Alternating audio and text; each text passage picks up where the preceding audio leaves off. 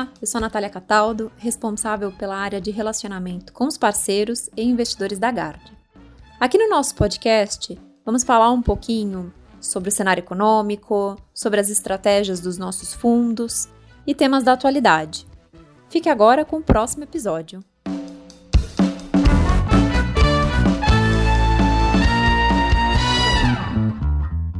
Aqui é a Natália. Sejam bem-vindos a mais um podcast da Gard. Hoje a nossa convidada especial é a Nathalie Vital, economista, formada na UFRJ, tem mestrado na PUC-Rio. Estão com a gente aqui na sala também o Marcelo Gilfrida e a Paula Cotrim. Preparamos algumas perguntas para a Nathalie. A gente queria dividir um pouco com vocês esse bate-papo. A ideia é falar principalmente sobre o impacto dos programas emergenciais na renda, no PIB, política, fiscal e dívida. Bom, Marcelo, pode começar fazendo a primeira pergunta, por favor? Oi, Nathalie obrigado participar nesse nosso podcast aqui. Bom, pela sua experiência e sua, seu conhecimento, a gente sabe que é, você tem dado bastante insights, insights importantes na gestão dos nossos fundos, na análise do cenário macro. Um dos mais recentes, que acho que foi bem importante, foi quando logo no mês de junho, você chamou nossa atenção para o fato de que as iniciativas do governo na, na parte de auxílio emergencial e algumas outras medidas tentando não gerar um desemprego tão alto, é, no conjunto estavam gerando um impacto na, na renda das famílias que era surpreendentemente positivo.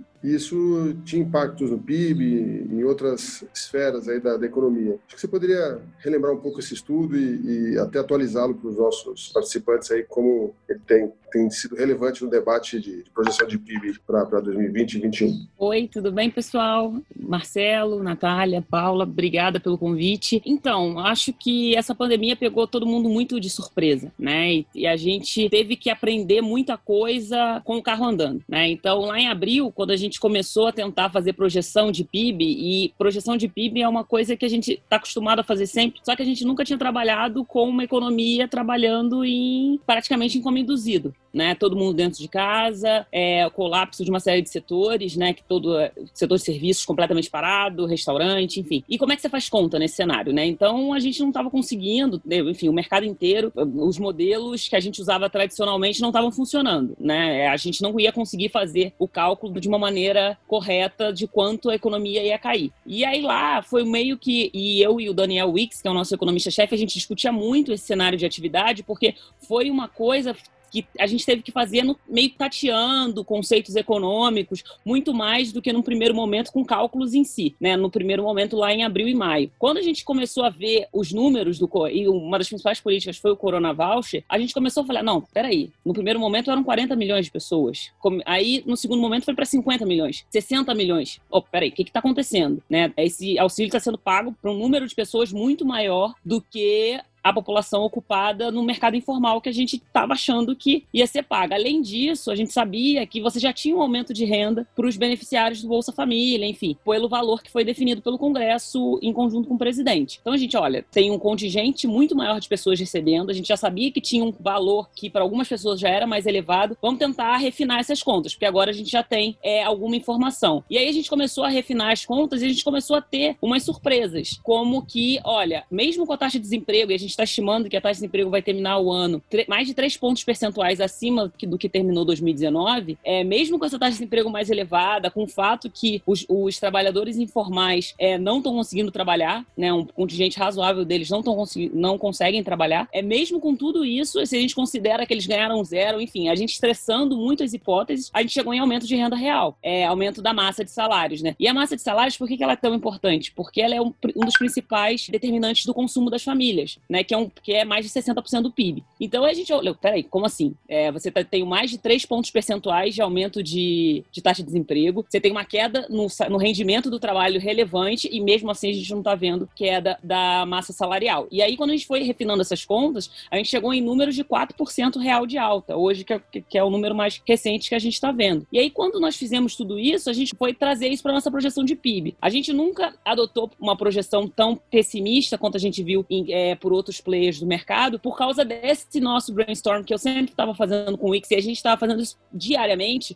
do, olha, tá caindo muito, é, esse setor tá muito, tá muito debilitado, mas a gente, não, mas o fiscal é muito grande, o fiscal é muito grande. A gente todo dia falava, o fiscal, o impulso fiscal que está sendo feito é muito relevante. E aí, a projeção mínima que a gente adotou foi 5,5, hoje a gente tem 4,8, mas lá atrás, esse 5,5, que no primeiro momento foi uma coisa muito menos, é, a gente adotou baseado no histórico, tentando fazer algumas contas mais rudimentares, mas aí depois a gente foi para uma conta que a gente confia bastante, falou, não, olha, a gente tem confiança que não vai cair esses 9% que o mercado está falando. Então, esse estudo ajudou muito a gente nisso, para ter uma convicção que a gente não estava falando. É, é uma queda absurda, né? É a maior queda do PIB que a gente vai ver na história, mas não é os 9% que o mercado chegou a cogitar. Então, isso para a gente foi bem importante, esse estudo que a gente fez. Obrigada, Nathalie, por essa primeira parte. Aproveitando que você entrou nessa questão do PIB, é, é, a gente gostaria de entender um pouco melhor como serão esses impactos divididos por setores, né? Quais setores vão ser beneficiados ou estão sendo beneficiados? Quais setores a gente vê aí uma retomada mais lenta? Divide aí com a gente qual é a sua visão, por favor. Então, é, Nath,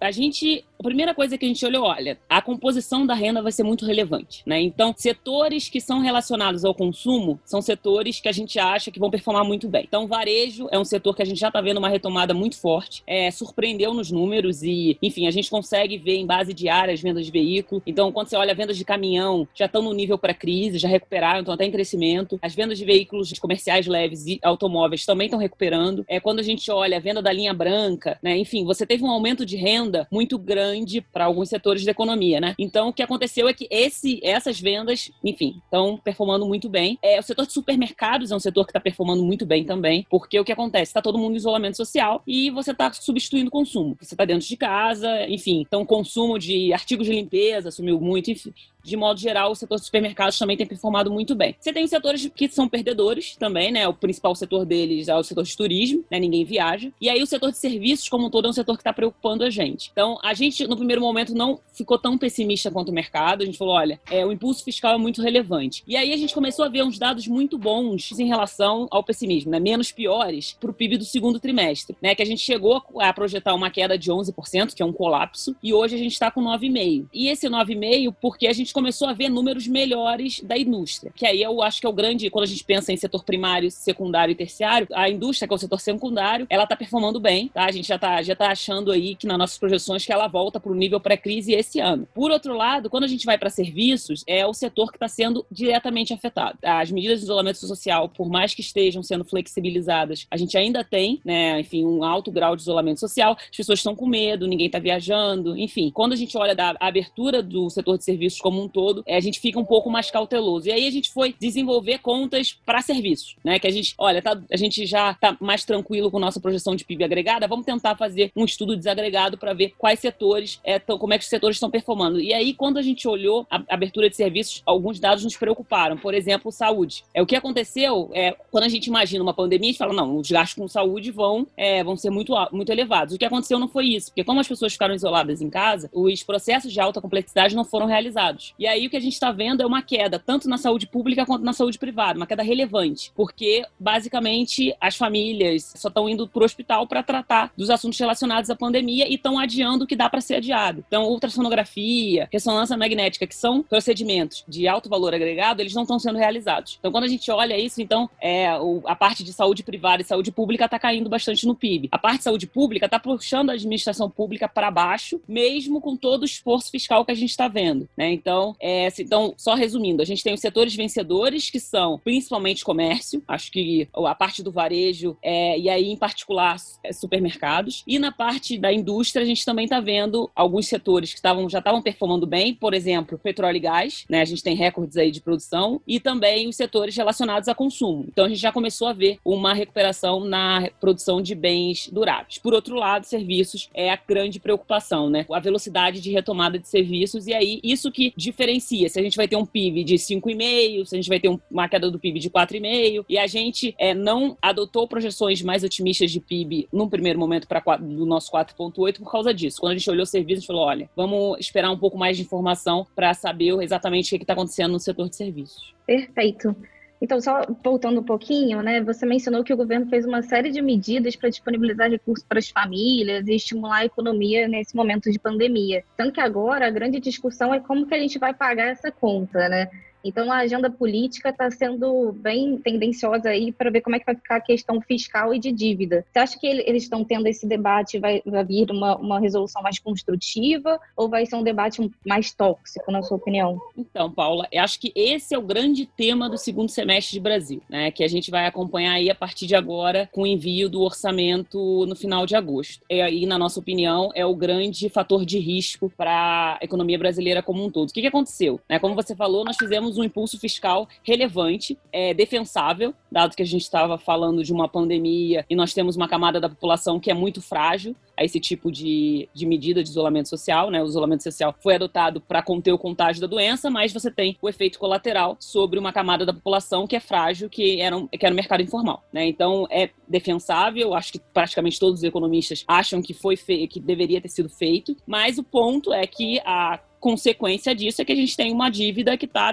mais de 10 pontos percentuais acima do que a gente projetava é, num primeiro momento. Né, para 2021. A gente estava bem construtivo com o fiscal a partir do, da, da, aprovação da reforma da Previdência, e aí o que aconteceu é que a gente gastou uma reforma da Previdência praticamente no socorro ao Covid, né, para para poder remediar os efeitos da pandemia na economia. Então, hoje a gente está projetando um déficit primário aí de 10,7, que é recorde, e você tem que ver como você sai dessa economia que está gastando muito, desse panorama no qual você está gastando muito, para um panorama que você tem que voltar para a sustentabilidade de médio e longo prazo que a gente falava em 2019. Como você faz essa transição? Praticamente todo mundo concorda que não é mais o mesmo panorama, né? Você estava numa economia X, agora vai sair numa economia Y. E aí, eu acho que o grande ponto é como esse debate vai ser feito. A gente, quando conversa com os agentes, com os agentes políticos de modo geral, a gente, nós vemos que é, existe uma demanda por aumentos de gastos sociais. Teve uma parcela da população que foi descoberta pelo coronavírus. Né, esse é um fato. E aí, como você encaixa essa demanda crescente por gastos sociais para atender essa parcela da população, como é que você faz isso caber no nosso orçamento fiscal que a gente já sabia que tinha um espaço muito limitado? Né? Esse é o grande debate. Espaço, lê-se aqui teto de gastos né? Como é, é, limitado ao teto de gastos. Então, como é que você faz essas duas coisas conversarem? É, a gente acha que vai acontecer que esse debate vai se fortalecer ao longo de setembro, e aí a gente pode ter esse debate de duas formas. Esse debate pode ser construtivo, no sentido que, olha, é, existe uma demanda social, alguns gastos sociais não são focalizados. O que é focalizado? A gente, é, economista, gosta muito de política social focalizada, que você olha diretamente o problema e vai lá, né? Gasta é, um, um, montante de recursos para atender determinado problema. O exemplo é o Bolsa Família. O Bolsa Família é um, é um programa extremamente focalizado. Ele é para redução da pobreza e ele reduz a pobreza. Né? Ele vai diretamente na população mais pobre. Gente, nós temos alguns programas que são programas de décadas atrás, que foram desenhados, e aí sempre o principal candidato é o abono salarial. Ele é um programa que fazia sentido para aquela realidade, quando ele foi criado há décadas atrás. Hoje ele não faz tanto sentido. Quando a gente considera a economia brasileira como um todo, olha a população, distribuição de renda, enfim, quem ganha até dois salários mínimos, que é a população beneficiada pelo pelo abono não é a camada da população mais pobre. Então, você pode pegar alguns recursos, que, e é, o abono é só um exemplo, mas tem outros programas, é que não são tão focalizados e focalizar esses programas. Esse é o debate construtivo. A gente pega um gasto que a gente, é, dado que nós temos uma limitação no que nós podemos gastar, nós pegamos um recurso que está sendo aplicado de uma maneira que não é ótima, é boa, mas não é ótima, e aí aplica ele de uma outra maneira, né, que gera um benefício social maior para a população como um todo. Então, esse é o debate construtivo. E aí, se você vai para esse tipo de debate, até uma eventual revisão do pé direito do teto, é que a gente brinca, né? Subir um pouco o pé direito do teto de gastos poderia fazer sentido. O Congresso, ele dá uma sinalização, diminui incentivo tributário, que a gente sabe que tem muita desoneração ali para setores que não faz tanto sentido. Você é, renova o pacto fiscal de médio prazo e aí você consegue, talvez, até fazer uma certa flexibilização do teto. Esse é um debate que pode ser feito de uma forma construtiva. O debate que não é construtivo é você voltar para a era que a gente viu todo o desequilíbrio fiscal.